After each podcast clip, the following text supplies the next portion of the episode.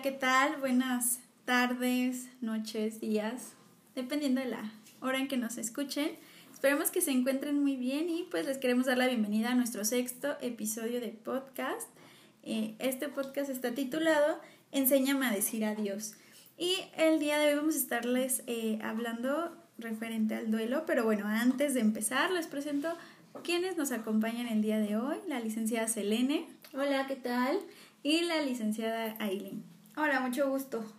Bueno, eh, bienvenidas también a ustedes. Eh, ¿Cómo están? Bien, gracias. Bien, aquí con, pues ya no hace tanto calorcito, este... Está como está, está bien el día, ¿no? Ok. Pues bueno, eh, el día de hoy, este, papitos y mamitas, pues vamos a estar hablando referente al duelo. ¿Qué es el duelo? Eh, sobre todo enfocado a la parte infantil. Entonces es un tema que luego nos da miedo tocar, no sabemos cómo abordarlo. Y por eso el día de hoy queremos platicarles eh, algunos tips, consejos para que ustedes puedan abordar esta, este tema que, que sí sigue siendo un tabú en nuestra sociedad. Y pues bueno, hay que, hay que, hay que hablarlo, hay que saberlo manejar porque son situaciones que ocurren y que seguirán ocurriendo y que a, las que nos vamos a tener que enfrentar pues todos. Y pues bueno, eh, para empezar sí nos gustaría definir qué es el duelo.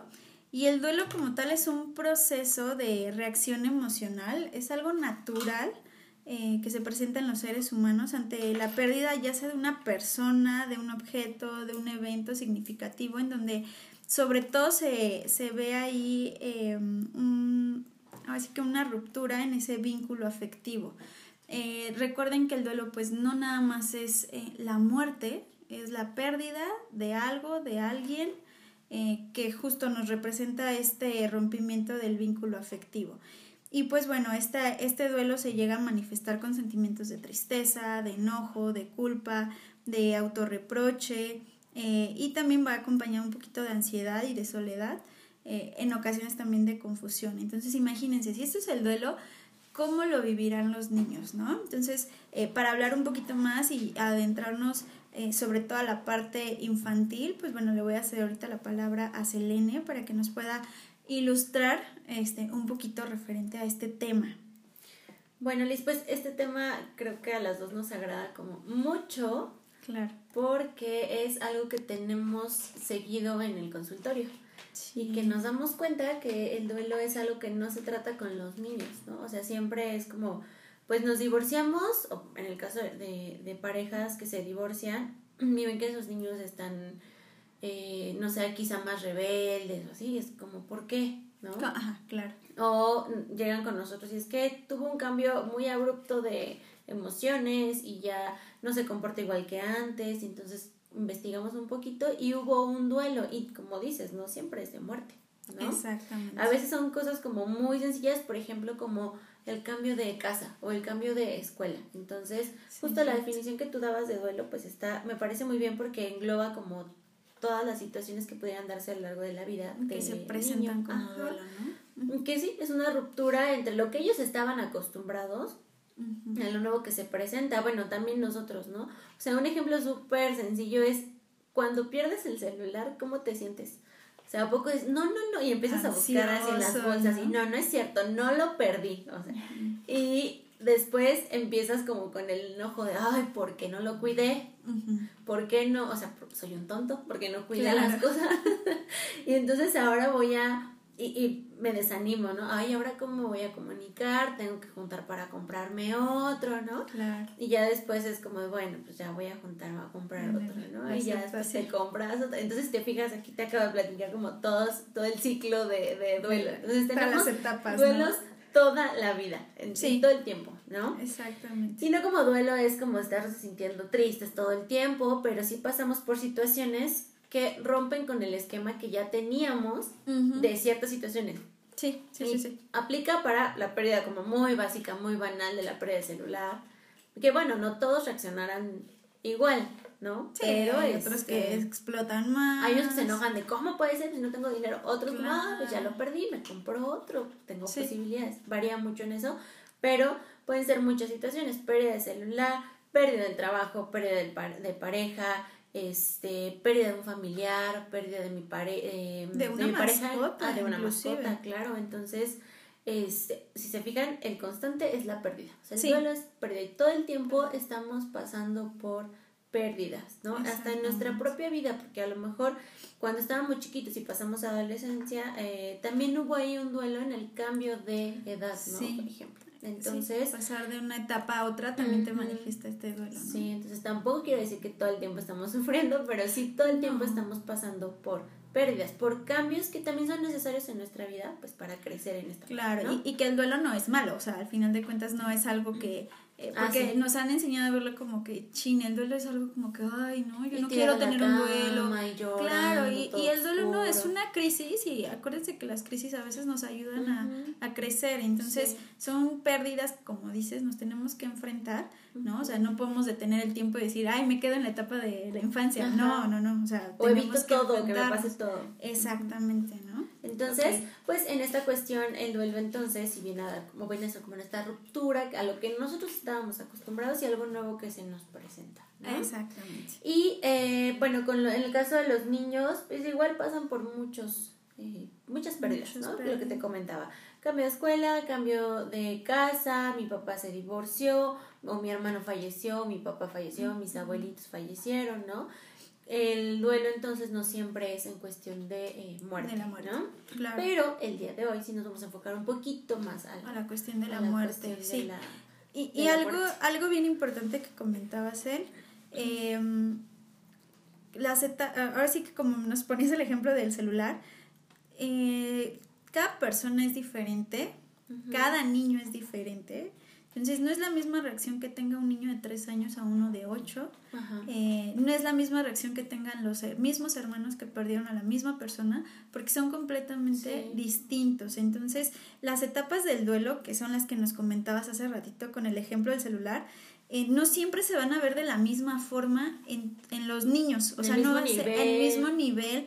No, va a haber niños que suelen ser más eh, sentimentales y a lo mejor sí puedan eh, tener una depresión un poquito más profunda eh, o, o, niños que a lo mejor no lo reflejen pero estén sufriendo este en silencio, ¿no? Entonces es importante que no que no caigamos en este error porque he escuchado bastantes este estos comentarios y desde que yo era niña el ah, bueno, es que está chiquito, ¿no? O los niños aguantan más, o es más fácil que lo superen, que no se enteren. Entonces, tratamos como de mm, eh, minimizar las emociones que puedan tener los niños. Entonces, es muy importante cuando se enfrenten a lo que es una pérdida, y llámese de familiar o inclusive hasta de mascotas, y es importante fijarnos mucho las emociones, abordar este tema. Es difícil, sí, pero tenemos que abordarlo porque los niños no crean que son resistentes, ¿no? Así como que, ay, son súper resistentes o lo van a olvidar. El tiempo lo cura todo, o sea, sí, pero no como el tiempo nada más sin hacer nada. Tenemos que intervenir de alguna manera. Exactamente. Entonces, sí ayudarlos y ponerle atención y hacer algunas eh,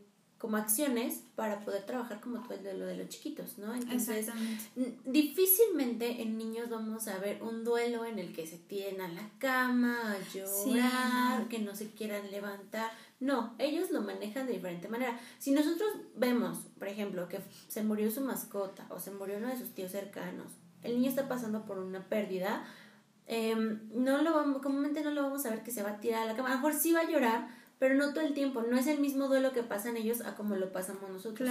Ellos lo canalizan de otra manera y a lo mejor los podrían ver muy enojados o bajan rendimiento o ya no se concentran o ahí ya cada caso es como más específico. Más específico, claro. Y, y no es lo mismo que sea este una, una mascota, no es lo mismo que sea una persona, digo, no por tampoco minimizarlo, pero a veces los niños luego no lo entienden, ¿no? A veces hasta pareciera que les duele más la pérdida de una mascota que de una persona, ¿no?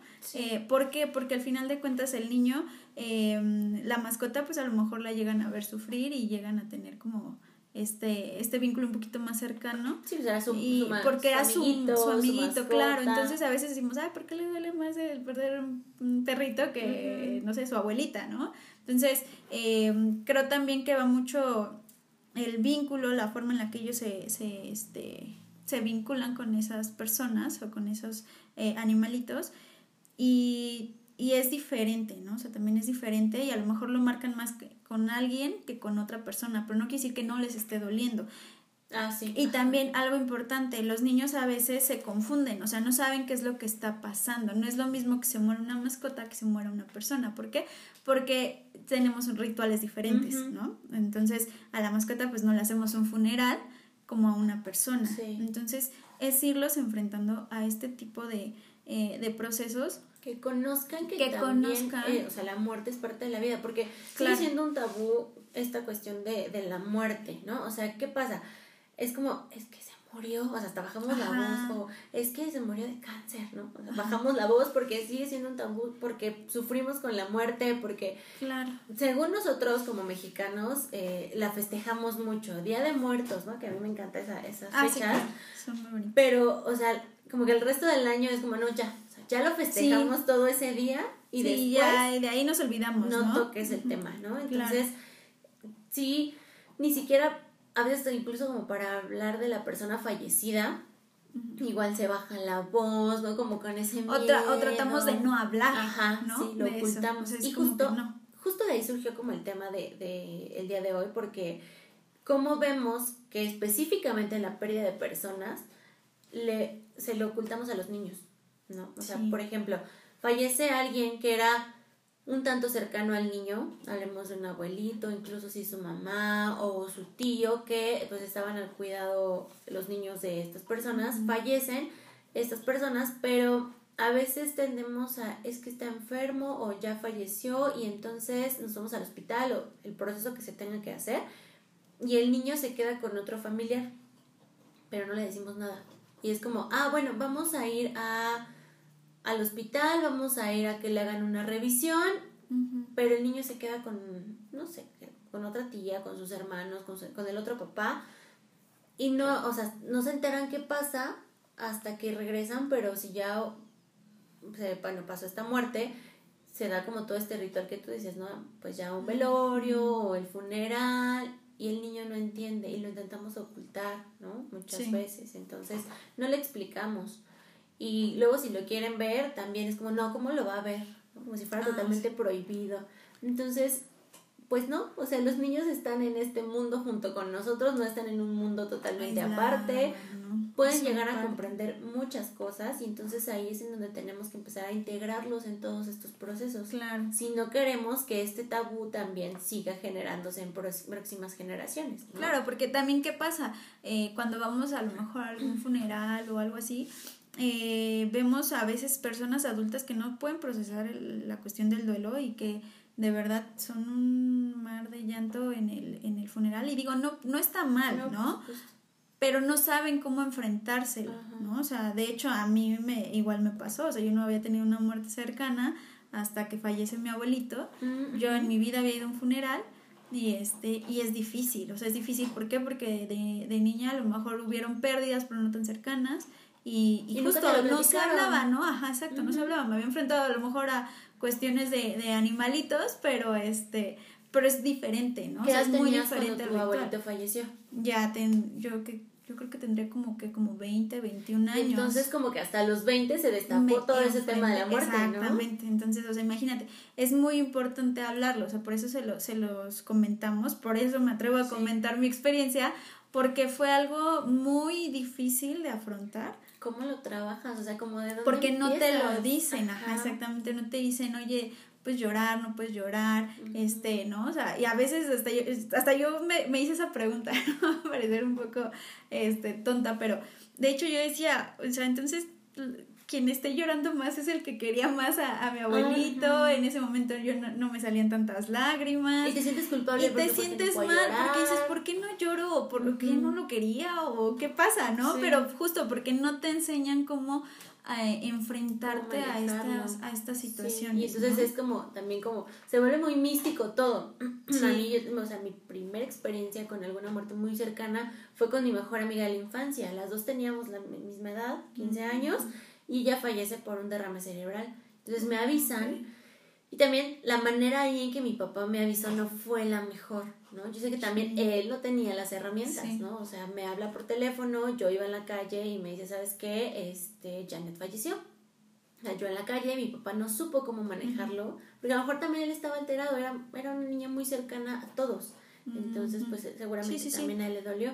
La manera que yo lidié con ello fue entrar a mi cuarto y me puse a llorar y me puse a gritar y a preguntar por qué, si ella estaba muy joven. Yo me puse realmente muy mal. Sí. Entonces, pero no lo entendía. Mis papás, llegó a mi casa con todo, las luces apagadas, mi mamá echa igual a Marte de llanto, pero no me explicaba nada. Entonces, nadie me contuvo, yo me puse muy mal. Sí. Y bueno, con todo esto que, que te genera el no entender por qué. Por qué pasan las cosas, ¿no? Igual para mí hasta los 15 años se destapó todo esto de la muerte porque fue un choque tremendo de ver, o sea, pero ¿por qué se, por qué se mueren las personas? ¿Por qué? No? Y jamás antes se había tocado el tema. Sí, a lo mejor el Día de Muertos y ya, y me encanta esa festividad, pero lo ves más como el lado bonito. Que, como que recordarlos y todo, pero ya cuando te enfrentas esa persona que querías, que viste, no sé, ayer, que viste, o sea, ya no va a estar, o sea, si ya, o sea, ya no vas a volver a hablar con ella, no vas a volver a abrazarlo, este, así, o sea, es difícil enfrentarte a eso, ¿no? Y más, sobre todo si a lo mejor en la infancia no se lleva como ese eh, abordaje sobre la muerte, ¿no? De hecho, a mí, inclusive, eh, esa, en esa ocasión que yo me tuve que enfrentar a, a, lo que era la muerte, también me tuve que enfrentar a decirle a mi hermana pequeña que, que nuestro abuelito se había este, muerto, ¿no? O sea, entonces era como complicado, porque y yo cómo le voy a decir si yo todavía no puedo procesar lo que acaba de pasar, ¿cómo le voy a decir a ella que ya no va a ver a, nuestro abuelito? Entonces... ¿Cómo se toman las noticias? Ajá, o sea, digo, y se los comento para, para que ustedes también, digo, no se sientan como que, ay, siempre nos regañan. No, no, no, o sea, a todos nos pasa, ¿no? Pero justo se los comentamos para que ustedes puedan prevenir este tipo de situaciones y sepan también cómo abordarlo, ¿no? Entonces, eh, sí, porque... y, que, justo también nosotras, no se crean, también nosotras tenemos sentimientos, aunque no lo parezca, pero o sea, también tenemos sentimientos y también sentimos feo, pero pero son cosas que hay, que, hablarlas, ajá. hay que hablarlas. Entonces, porque van sí van a sentar mucho como grandes precedentes para el desarrollo de ellos, porque si ellos tienen este acercamiento no quiere decir que la próxima muerte lo van a tomar así de, ay, sí, mira, o sea, yo ya, sé, ya me dijeron que la muerte es esto, que pasa esto, entonces ya lo entendí, ya no sufro, no va por ahí, no, no, no, es el entender, si nosotros no entendemos, más sufrimos. Entonces, la medida que nosotros entendamos mejor, por supuesto que nos va a doler, solo se va a manejar de mejor manera y el proceso va a ser lo más sano posible. Y hablando en el caso de los niños, pues también lo más sano posible porque ellos no entienden absolutamente nada. Y si nosotros como papás tenemos el tabú de la muerte, en este caso es de la muerte, pero podrá ser de sexualidad, de cualquier otro tema. Sí, sí, sí, sí. Si lo tenemos igual les vamos a pasar muchas cosas a ellos que les van a complicar eh, la existencia en muchas ocasiones. Entonces, yo siempre he creído que estamos aquí en el planeta como para ir mejorando, ir encontrando. Entonces, si nosotros podemos mejorar con nuestros hijos y ayudarlos a que ellos mejoren un poquito con sus propios hijos, va a ayudar muchísimo en estos precedentes que nosotros les enseñemos, ¿no? Exactamente. Entonces, bueno, hablábamos como de esta cuestión del duelo que no, no les platicamos, no hay como este conocimiento previo acerca de este acercamiento de la muerte, porque nos da miedo y porque es triste y porque no nos gusta, bueno, pero sí de algún modo tenemos que abordarlo con ellos, ¿no? Ahora algo, bueno, y algo que quería comentar, algo importante también, eh, hay que checar cómo podemos abordarlo con los pequeños, eh, a lo mejor aprovechar ciertas situaciones cuando pues algún animalito fallezca, ¿no? Este, eh, podemos aprovechar como esa situación para abordar el tema de la muerte y si no, a lo mejor sensibilizarlos, a lo mejor con alguna película, ¿no? Este, de hecho, me acuerdo que la de Op eh, luego hacía llorar a mm. los niños cuando se eh, nosotros también, yo sí, también a nosotros, ¿no? Pero siento que esa película como que les llegaba mucho a los niños este, en cuestión de, de la muerte, porque veían que ya no estaba la, la esposa este y a lo mejor sensibilizarlos con ese tipo de películas y también con la parte de la naturaleza no o sea por ejemplo una plantita Sí, también, este, también, sí, algún ser vivo. Cercano. Exactamente, entonces sí, sería como una buena, un buen tip para que puedan aprovechar y, y abordar. Y que ahorita lo podemos retomar en la parte de cómo trabajar con ellos. Sí. Y regresarnos un poquito en la cuestión de las fases del duelo, que ya lo hemos platicado con la pérdida muy banal de, de un celular, ¿no? Ajá. Y pues, ¿qué pasa? Es la primera fase es la negación, en donde decimos, no, o sea, ¿por qué? De cualquier cosa, de cualquier situación. No, no, pero esto, no, está puede, pasando, a mí no me está pasando. Estoy soñando. Sí, luego la cuestión del enojo, que puede ser el enojo hacia nosotros mismos de ¿por qué no hice esto? O lo pude haber hecho mejor y nos lastimamos, y, o también el, el enojo hacia otros, hacia, lo, hacia, quien creemos culpable, culpable ¿no? Sí. Ah, este me gustaría nada más tanto agregar algo justo en esta etapa a veces este, mm, los niños luego llegan a manifestar, eh, independientemente de la religión que ustedes eh, lleven a cabo, profesen, pero a veces los niños luego llegan a manifestar por qué Dios es malo, ¿no? ¿Por qué Dios me lo quitó? A veces su enojo es hacia Dios y traten de no este, tomárselo tan a pecho, pero... Eh, o que los niños no crean en Dios o algo así.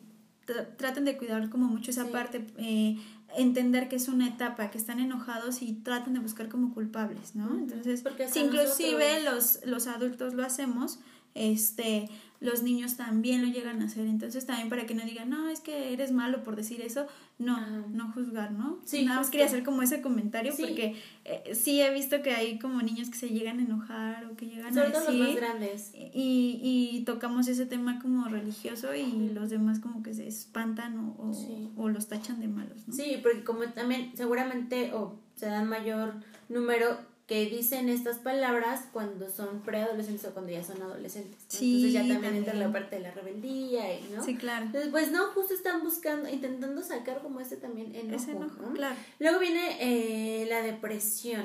Esta cuestión de depresión es como el nombre de la etapa, más no que, que estén deprimidos. Exactamente, que sea, sí. está deprimido y necesita medicamento, no va por ahí. o sea, es por, eso se ve, se ve con cada caso, pero depresión es como el nombre de la fase, ¿no? De, de, del duelo. Y depresión, bueno, entra como esta tristeza es un pasito antes como de empezar a negociar y empezar a aceptar toda esta cuestión. Todo está pasando. Me pongo triste, no sé qué hacer, no sé qué va a pasar, porque mucho de la depresión también es como el pasado, el recordar, meterte mucho al pasado, el qué era cuando estaba con esa persona, este, cómo era, cómo me sentía yo cuando estaba con esa persona y ahora ya no me siento así porque esa persona justo ya no está. Luego entra la, la etapa de negociación en donde empiezo a aceptar un poco el... Em, empiezo a entrar creo también en esta parte de realidad. Sí. Mucho después de cuando el funeral se termina, de cuando las personas ya dejaron de hacer llamadas, de cuando dejé de recibir visitas, de cuando tenía yo este apapacho por completo de todos los demás familiares, empiezo ya a caer en cuenta de la realidad, ¿no? Y luego ya viene la aceptación, el encontrar este como un poco ya más esta paz a partir de eh, todo el proceso que se ha pasado, ¿no? empiezo a aceptar que ya es algo que o alguien que no está conmigo, que bueno, mi vida sí va a cambiar, pero se tiene todo este recuerdo de, de las personas, ¿no? Este, estas fases del duelo, eh, platica mucho de ellas una autora que se llama Elizabeth Kubler-Ross. Este, tiene libros buenísimos acerca de la muerte y ella pone como todo este, este esquema y sí enfoca mucho de repente a los niños, ¿no? Este, porque es como una población que justo no es atendida con esta cuestión de la muerte, ¿no? No es tratada. Entonces, eh, nos como que nos ponen muchas alternativas para trabajar con los niños en este tema. Y lo principal, o bueno, les voy a hablar como de tres cosas principales que habría o sería eh, importante platicar con ellos desde edades chiquitos, es que la muerte le va a llegar a todo ser vivo, ¿no? Entonces, justo era lo que te decía, pueden trabajar con esta cuestión de la naturaleza, comprar una plantita, por supuesto cuidarla, no dejar ahí que se den cuenta que se muere luego, luego cuidarla, este, para que ella, él vea como todas las fases, ¿no? Y explicarle que eso le pasa, bueno, a la plantita, que cumplió un ciclo. Ahí, no sé, este, ya, como tú decías, independientemente de la religión que profesen, este, ya cada quien mete como las creencias, creencias claro. en, lo que cree es distinto. Este, entonces es universal a todos los seres vivos, ¿no? A las mascotas, a los seres humanos, este, incluso la Tierra, bueno, llega a tener, cumplir como ciertos ciclos, todo. Este, la cuestión de que es irreversible. Y ahí sí hay que tener cuidado. Pónganse, bueno, los papás que se pongan a valorar cómo es que ven la muerte en su religión. Muchos niños los confundimos, ¿no? ¿Por qué?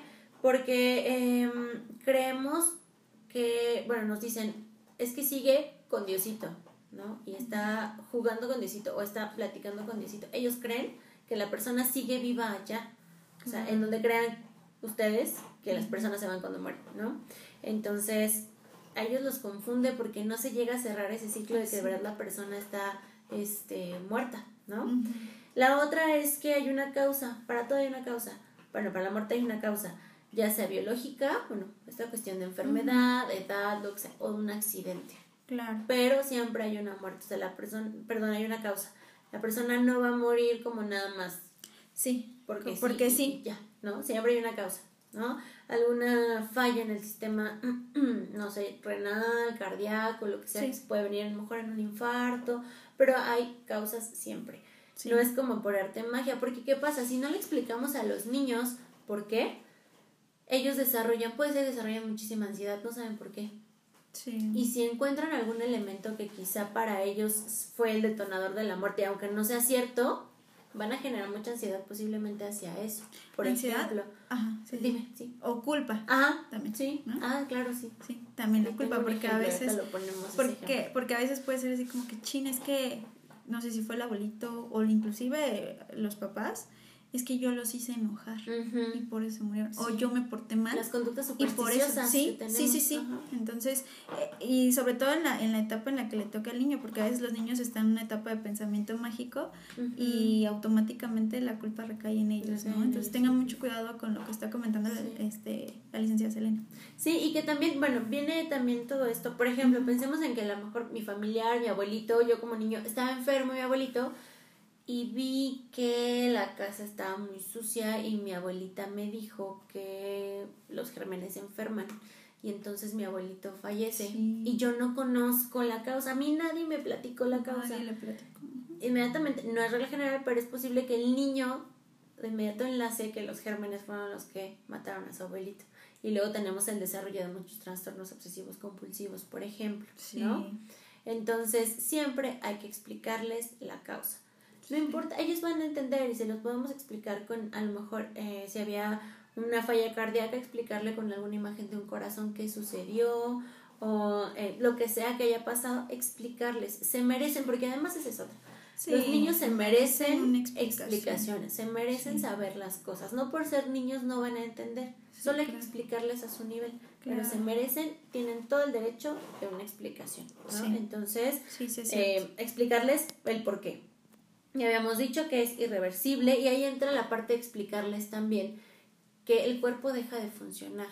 Lo que te decía de creemos que o nos hacen creer que a lo mejor en el caso de la religión católica que el cuerpo o mi abuelito o quien haya fallecido está en el cielo con Diosito.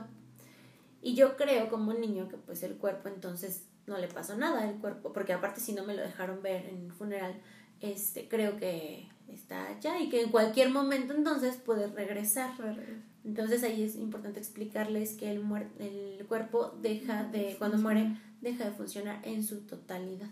¿no? Si le queremos explicar que su espíritu, su alma o en lo que creamos de nuestra religión está allá, bueno, ya es diferente para cada papá y con cada religión que profesen, pero es importante que el cuerpo a nivel físico ya no funciona ya no tiene ninguna función, ¿no? Entonces, creo que estos aspectos son los más importantes en explicarles a los niños. Este... Sí, para que los tengan como muy en cuenta. Eh, y, algo importante, eh, antes de pasar a nuestras recomendaciones, eh, que sí chequen el proceso del duelo que estén llevando a cabo sus pequeños. Si ustedes notan conductas fuera de lo normal, si el niño empieza a cambiar su forma de conducirse en, la escuela, en casa, eh, sí traten de, observar qué está pasando y, si es necesario acudir con algún especialista. eh, para que puedan abordar lo que es el tema de la muerte. Eh, aproximadamente eh, los datos es que un proceso de, duelo más o menos es como entre 12 meses, que es como el tiempo adecuado.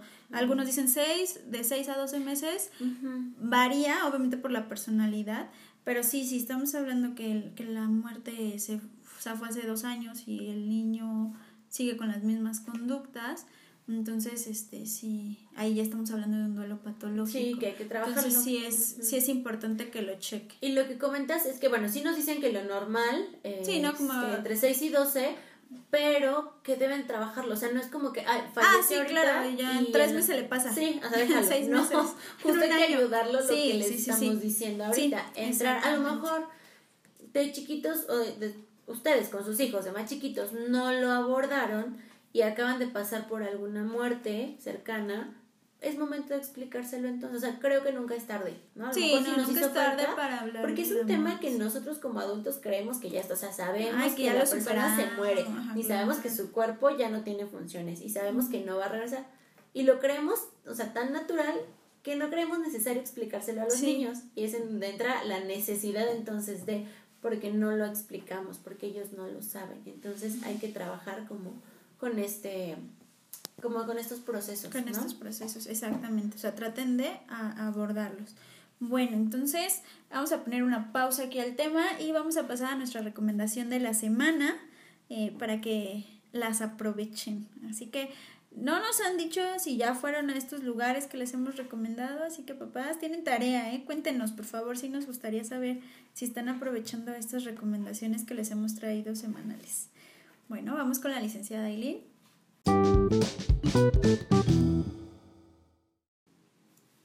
Hola, buenas tardes. Bueno, la recomendación del día de, bueno, de esta semana va a ser un poquito dulce, muy, muy dulce. bueno, después de este tema un poquito... Sí, después de este tema un poquito amargo, pues es como una recomendación dulce para, para, todo este proceso, exactamente. Entonces, bueno, la recomendación es el Museo del Chocolate, que se llama Mucho. Este es un, una recomendación para todos los amantes de lo dulce, del chocolate y todo esto, que también al mismo tiempo nos promueve la cultura del cacao y del chocolate, pues de aquí, de México, porque realmente, por si se acuerdan un poquito, el cacao fue encontrado aquí en México. Entonces nos promueve como toda esta historia, todo, todos este, todas las maneras en las que se puede comer este cacao, este ingrediente porque no nada más es el chocolate y no nada más se puede comer en cosas dulces. Así que, bueno, es una recomendación que se les hace. Eh, este museo abre de lunes a domingo, de 11 de la mañana a 5 de la tarde. Su entrada está en 75 pesos, es la entrada general. Pero los niños de 5 a 12 años, los niños que son estudiantes, las personas que sean maestras o las personas eh, de tercera edad con INAPAM, si presentan su credencial, les sale en 50 pesos el, el boleto, exactamente. Recuerden que el descuento en casi todos los lugares que les hemos recomendado y que les vamos a recomendar es personal. Entonces el descuento tiene que ser cada por persona, todos tienen que llevar su, su credencial. Sí, no se extiende a la familia. ¿eh? Exactamente. y bueno, también eh, otro punto importante por las personas que tienen niños pequeños y así, los niños menores de 4 años eh, no pagan, ellos entran libre, entonces igual y si tienen como pequeñitos de 3 años y así, pues pueden ir y a lo mejor aprovechar y, y, pagar nada más los papás y ya los niños chiquitos pues no pagan. Este museo se encuentra en Milán 45, esquina calle Roma, en la colonia Juárez, muy cerca del Metro Insurgentes. Y pues bueno, es una, una recomendación de un lugar que la verdad es muy bonito y muy rico porque aparte tienen tienda, entonces pueden igual aprovechar y comprarse, exactamente, comprarse algunos chocolates y pues bueno, si van, díganos qué, qué es lo que les gustó más, porque aparte es un poco interactivo el museo y pues ya si compran algunos chocolates también recomienden qué chocolates les gustó más y así. Nos traen unos. Y nos traen unos. Pero bueno, eso sería todo. Está muy bien, muchísimas gracias por la, por la información. Está está padrísimo y creo que los costos están eh, de cierta forma accesibles. Sí, exactamente. Y, pueden aprovechar también para irse a pasear por ahí, ¿no? Por exactamente. La, por la colonia Roma. Entonces, ahí ya tienen la sugerencia para esta semana, papitos. Y pues bueno.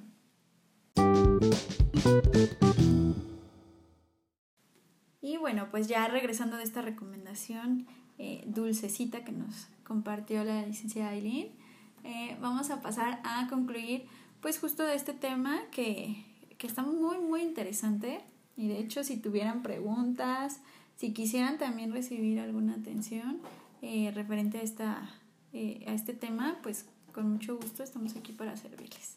Y bueno, ¿en qué otra cosa nos pudieras comentar, Pues em, creo que también es importante comenzar desde nosotros, comenzar como, o sea, obviamente si estamos pasando por un duelo, por la pérdida de mi papá, de mi mamá, y que entonces yo también tengo que trabajarla con mi hijo, este, es obvio que va a ser complicado para mí, pero también tengo que trabajar con ella para que entonces todo este proceso le llegue muchísimo mejor a mi hijo. Si yo soy consciente de que tengo que trabajar con esto, seguramente le voy a ayudar a mi hijo también.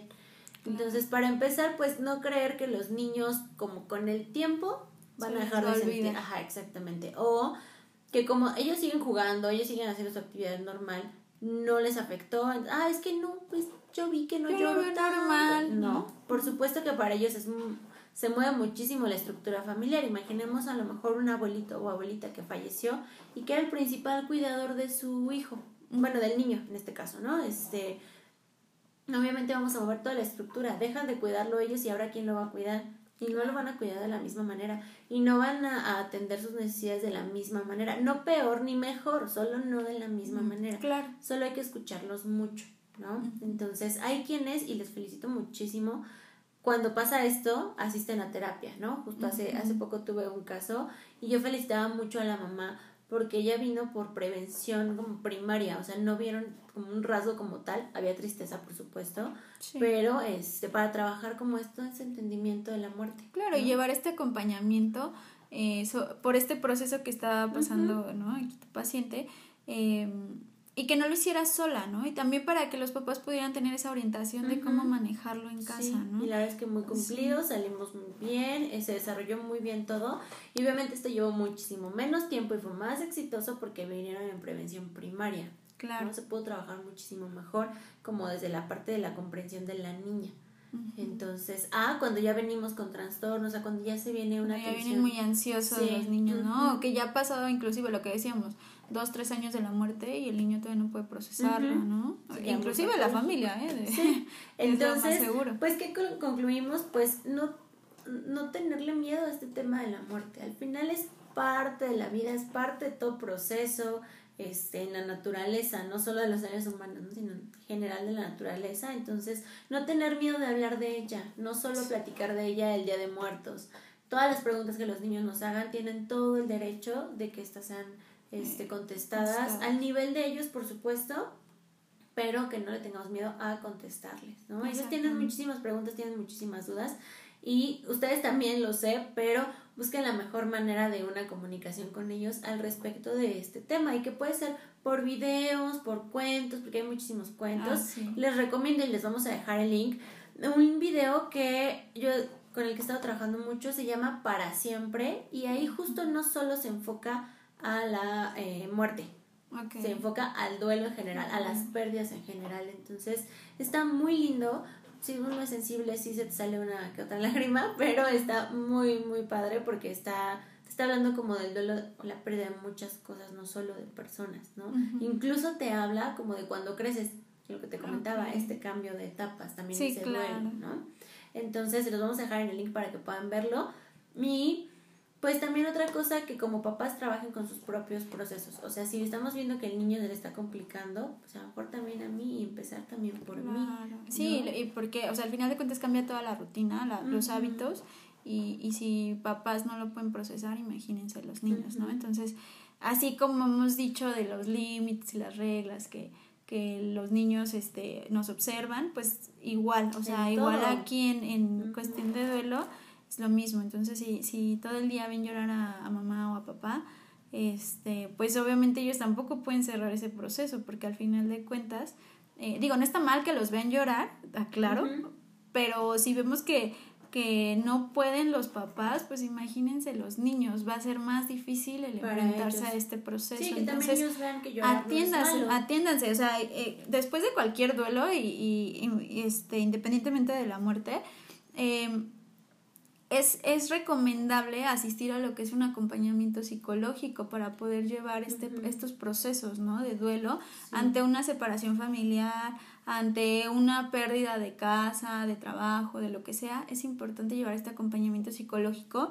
Entonces, imagínense cuando nos enfrentamos a la muerte de alguien, pues muchísimo más, ¿no? Entonces, eh, nosotros los invitamos a que no, no se cierren, o sea, realmente eh, la, lo que son los procesos psicológicos, eh, bueno, los acompañamientos psicológicos, no es, no es porque estén locos o porque algo esté mal con ustedes, o sea, es, es justo para prevenir, como tú comentabas en el caso de tu paciente, pero también es para, eh, para hacer esa intervención a, a buen tiempo y darle la mejor solución a estos conflictos. Sí, que también siempre se den la oportunidad de cuando tenemos un proceso de duelo o de pérdida, como de reconstruir todo, porque al final es algo que se rompió, es algo que se quebró en, en cuestión de dinámica, en cuestión emocional, en cuestión de dónde vivía o cómo trabajaba, ¿no? Entonces, como de reconstruirlo. No vas a ser el mismo que eras antes de esa pérdida, pero que te des la oportunidad de reconstruirlo y descubrir cosas nuevas a partir de eso, ¿no? Leía un libro de Kubler-Ross, justamente, ese está enfocado, se llama Los niños y la muerte, pero está enfocado más a cuando los niños son los que mueren que también es otro tema mm. sí, del que no hablamos de hecho, De hecho, te iba a comentar eso, porque al final de cuentas también el duelo de la pérdida de la salud, porque hay niños que, este, que tienen enfermedades eh, lamentablemente terminales y, y cómo los enfrentamos a ellos a aceptar esa enfermedad que tiene y también cómo aceptan los papás. Eh, sí, pues como hasta dicen, ¿no? Eso ni siquiera tiene nombre a cuando pierdes eh, eh un, hijo. Cuando pierdes a tus papás, pues huérfano. O cuando pierdes a, tu, esposo, viudo, ¿no? Pero cuando pierdes a tu hijo ni siquiera hay como una palabra que lo ajá sí que lo no nos hemos atrevido a ponerle como un nombre con todo este dolor que seguramente este, genera. Pero este libro es muy interesante porque te habla como de muchos casos en donde los papás al final encuentran una una lección que no tiene que ser como película o romántica de ay al final un final feliz no pero habla como de que los papás encontraron el sentido de lo que el hijo les dejó el tiempo que estuvo con ellos. o sea, siempre encuentran como una lección de, ah, bueno, mi hijo me dejó esto. Entonces, es un libro pues que igual te saca una que otra lágrima, pero que es, muy conmovedor el como ver que de todas formas las personas nos adaptamos a lo que tenemos. O sea, de todas formas seguimos saliendo, porque uno pensaría, el papá cómo quiere seguir viviendo cuando se murió su hijo. Pero ellos encuentran la manera y encuentran el sentido otra vez para seguir este pues viviendo con por sus otros hijos podrían ser, ¿no? Y lo mismo aquí, ella toca, eh, bueno, pone casos tanto de muerte, eh, no sé, por cáncer, este, diferentes tipos, como también por accidentes, ¿no? Sí. Entonces, eh, nos pone como, nos toca todos los puntos que yo les...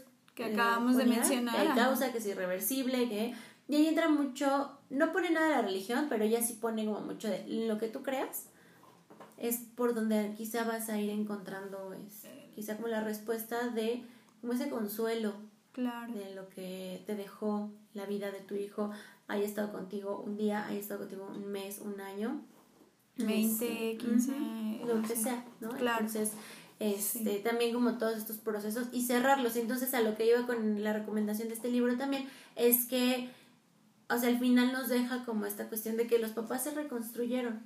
Después de la muerte, después de un golpe tan fuerte, se reconstruyen y ya quedan con, con cosas como nuevas, con como un alma nueva. y, y, sí, se puede, ¿no? O sea, al final de cuentas, sí se puede, o sea, como dices, eh, Cel, no es como que, ah, ya vuelvo a ser el mismo. No, ¿por qué? Porque pues, hubo una pérdida y hay que aceptarlo, pero sí se puede eh, continuar con, con, este, con su vida después de, de estas pérdidas. De manera sana, porque muchas veces cuando tenemos un duelo, muere alguien, ¿qué hacemos? A lo mejor o empezamos a trabajar mucho, o empezamos a tomar mucho, o a fumar mucho, o lo A llenar ese vacío. Ajá, o sea, al final de cuentas empezamos a excedernos en algo y es para llenar ese vacío, esa falta. Ahora pasémoslo a los niños. ¿Qué pasa con los niños? O sea, alguien se ha preguntado esta cuestión de qué sucede con los niños cuando pasa esto Entonces, en los adultos es muy fácil verlos, o sea, ya cada ocho días esperas que sea viernes, jueves, viernes, sábado, domingo para intoxicarte porque no quieres pensar en, en, esa, persona, porque sientes triste y solo así más o menos lo sobrellevas. Ahora los niños, ¿cómo lo sobrellevan? O sea, a lo mejor enojándose muchísimo, unos empiezan a comer mucho. Ajá, sí, empezamos a tener estos trastornos de ansiedad, ¿no? entonces, y entonces hay que trabajarlos. Ajá, sí, es importante porque al final de cuentas como justo es una pérdida, entonces hay algo que cubrir, hay una falta, entonces hay que cubrir ese vacío. Para no sentirme Para no sentirme incompleto por el espacio que está dejando, ¿no? Y que también algo importante ahí entra como los rituales que hacemos después de que alguien muere, perdón, no son por la persona que fallece, es por nosotros, es para sentirnos mejor, ya sea que nos sintamos culpables y para redimir esa culpa o pues por seguir mandándole como ese amor, pero nosotros para sentirnos bien. Entonces, todas estas velas que ponemos, estos altares, estas misas que hacemos después de que la persona fallece, es por nosotros, no es por ellos. No es por ellos. O sea, ellos sí, sí. todavía no descubrimos qué pasa después de la muerte, pero no sabemos en dónde están según lo que cada quien crea. Sí. Pero no es por ellos, es por nosotros. Es más para nosotros lidiar con ese, ese sentimiento. Que la manera en que vamos a trabajar con eso, vamos a lidiar con esa pérdida, sea lo más sana posible. Por eso entonces se tiene que trabajar en todo este proceso. Exactamente, es muy, muy importante. De hecho, yo en la universidad recuerdo que una profesora nos decía que había que eh, transformar ese sentimiento eh, eh, justo irlo cambiando. ¿Por qué? Porque la persona ya no está, ¿no? Entonces irlo modificando para que no se rompa como tal ese vínculo, ¿no? Entonces hay personas que a veces sí les hablan a, las, a los que se, ya se fueron, ¿no? Que acaban de fallecer siguen como teniendo ese contacto y hasta cierto punto, este punto pues es un poco sano, ¿no? Pero ya cuando este, ya empezamos a tener como tipo alucinaciones o algo así, pues ya no que también puede llegar a pasar con los niños en cuestión de es que yo vi a mi abuelito o es que no, mm. pero casi siempre es por este vínculo que tenían de no, es que ese era su sillón, no te sientes, o sea, no es que el abuelito esté ahí, sino es la manera de lidiar con la pérdida por parte de los niños. Claro. También porque luego llegan y es que me dijo que vio a su abuelito o que platicó con él, ¿no? Tiene que ver con cómo ellos van a lidiar. Si nosotros lidiamos con imaginarnos cosas o con fantasear, bueno, pues igual ellos. Exactamente. Entonces, sí traten de checar. Era su cama o era no te sientes ahí y ahí está mi abuelita. Pues sí, porque ella pues está pasando por este proceso de aceptación. porque lo están viendo, ¿no? Entonces, sí, traten de, de, de checarlo, eh, atenderlo y sí, la invitación pues nuevamente, ¿no? O sea, digo, no, no es que vengan a fuerza con nosotros, no, o sea, pero sí busquen la ayuda Em, para poder eh, superar estos procesos, em, bueno, no superar, como trabajarlos, ¿no? Porque al final de cuentas no creo que se supere la muerte de alguien, más bien se aprende a, eh, vivir, a vivir con eso y vivir sin esa persona. Eh, pero bueno, sí, yo les recomendaría que, que lleven ese, esos procesos, ¿no? Y pues bueno, por el día de hoy ha sido todo. Le agradezco mucho a, a, las personas que nos acompañaron el día de hoy. Cel, gracias por acompañarnos. Eh, a Aileen, igual gracias por acompañarnos. Eh, y sobre todo hacer también una felicitación a, a Selene, porque de verdad es la más entregada a estos podcasts. ¿eh? Entonces, Muy este, diría yo. No, no, no, la verdad es la, la más este, entregada. Digo, no porque a nosotros no nos interese, no para nada.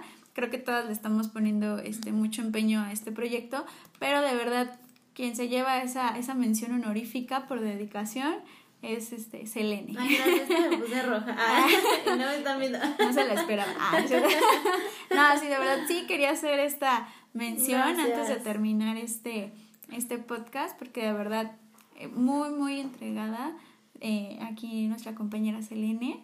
Eh, y en todo, ¿eh? De verdad, en todo, pero sí, está, está muy, muy, muy eh, comprometida con Y aparte que son temas que nos encantan. Sí, claro. Y que sí, sí, sí. creo que podemos poner nuestro granito de arena como para ayudar. Para ayudarlos, exactamente, ¿no? Entonces, pues, eh, gracias, eh, Cel. Y también gracias a ustedes por, por escucharnos, por llevarnos con ustedes este un, en un espacio del día. En el coche, en, el, trabajo. Donde sea, ¿no? Entonces, eh, gracias también y pues bueno, vamos a seguir aquí con este proyecto.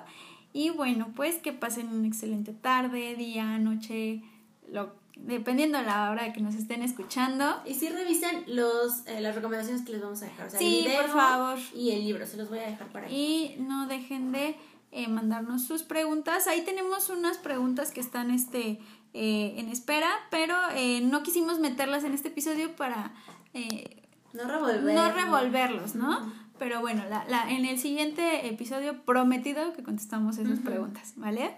Bueno, pues cuídense mucho y nos vemos en el siguiente episodio. Bye. Bye.